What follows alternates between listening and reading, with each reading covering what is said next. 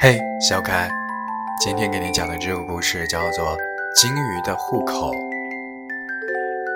在大海里面呢，住着一条老黄鱼，它戴着老花眼镜，在给鱼儿们登记户口。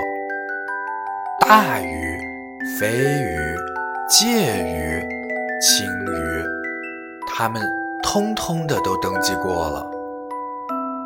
老黄鱼看着户口登记本，想了想，自言自语地说：“哎，这怎么金鱼妈妈和金鱼娃娃没有来登记呀？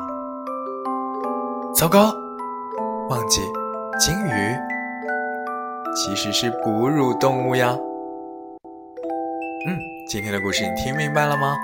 盖好被子，做个好梦吧。明天见，晚安。